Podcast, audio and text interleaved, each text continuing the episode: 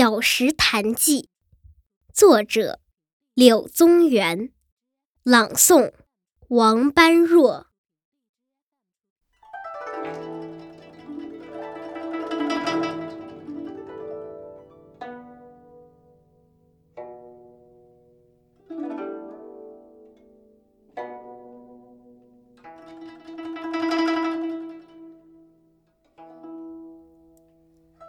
从小丘西行，百二十步，隔黄竹，闻水声，如鸣佩环，心乐之。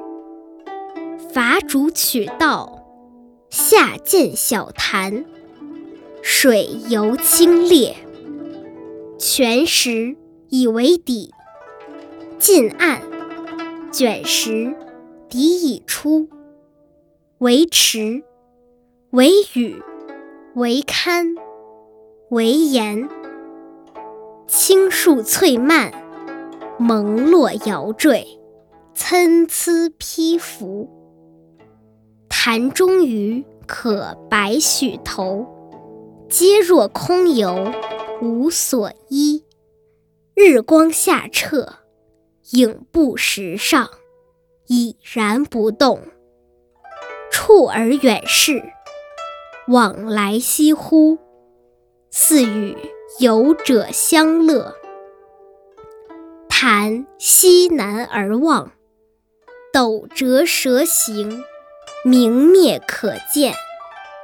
其岸是犬牙瑁狌，不可知其源。坐潭上，四面。